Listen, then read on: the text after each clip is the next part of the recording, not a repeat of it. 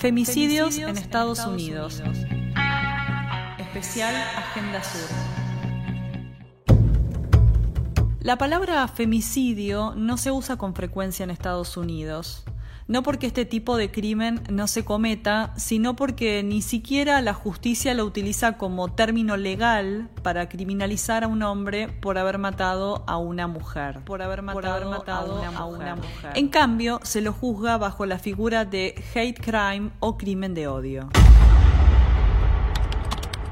La ex fiscal de Massachusetts, Wendy Murphy, se refiere a este tema. Muchos estados cubren a los femicidios bajo el paraguas de crímenes de odio. Al menos cuatro mujeres mueren asesinadas por hombres por día en este país. Y una de las razones es que las mujeres no son iguales bajo la Constitución. Sería bueno que arregláramos esto, pero también el problema es que no categorizamos esto como un crimen dirigido a la mujer por ser mujer.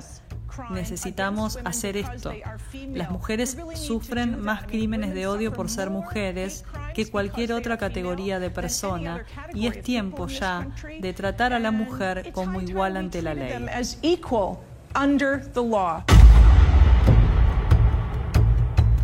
De acuerdo a un informe que realizó la ONG estadounidense Centro de Políticas de Violencia, entre los años 1996 y 2018, la mayoría de las mujeres fueron asesinadas en contextos domésticos y con armas de fuego. Y con armas, de, fuego. Y además, la mayor tasa de femicidios fueron cometidos contra mujeres negras. Contra mujeres, negras. Según registros de la Oficina Federal de Investigaciones, conocida como FBI, las armas rara vez se utilizan para matar delincuentes o detener delitos.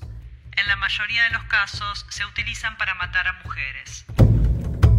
El Centro de Políticas de Violencia también reveló que las mujeres negras fueron asesinadas por hombres a una tasa casi tres veces mayor que las mujeres blancas. También se registró un caso de femicidio dentro de la base militar de Fort Hood, en el estado de Texas. Se trata del femicidio de Vanessa Guillén. Este caso destapó la situación de violencia que viven las mujeres en el mundo militar. Escuchamos a Lupe Guillén, hermana de Vanessa. Mi hermana, Vanessa Guillén, fue acosada sexualmente. Ellos no la mantuvieron segura. Ellos siempre tratan de cubrirse entre ellos. ¿Por qué? Mi hermana es un ser humano también. Ella merece respeto. Ella merece ser escuchada. Porque si esto le pasó a mi hermana, le puede pasar a cualquiera. ¿Cómo es posible que esto ocurra en una base militar? ¿Cómo es posible que esto ocurra mientras ella está de guardia? No les importamos. Mi hermana es un ejemplo de ello. Mi hermana no mereció sufrir. Mi hermana no mereció esto. Estados Unidos no tiene una política enfocada en violencia de género. Si bien hay estadística oficial sobre femicidios, no se conocen informes recientes pero se pueden encontrar registros de ONGs que cruzan información de organismos federales como el FBI.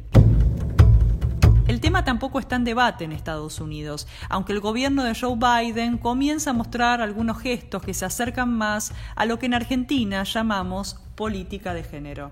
Por ejemplo, el nombramiento de una dirigente negra como vicepresidenta y la elección de Deb Haaland, ex senadora de origen indígena, como secretaria del Interior. Quizás este sea el puntapié para el comienzo de una política con perspectiva de género y que reconozca al femicidio como un problema real que atraviesa a toda la sociedad estadounidense. Que atraviesa a toda la sociedad estadounidense.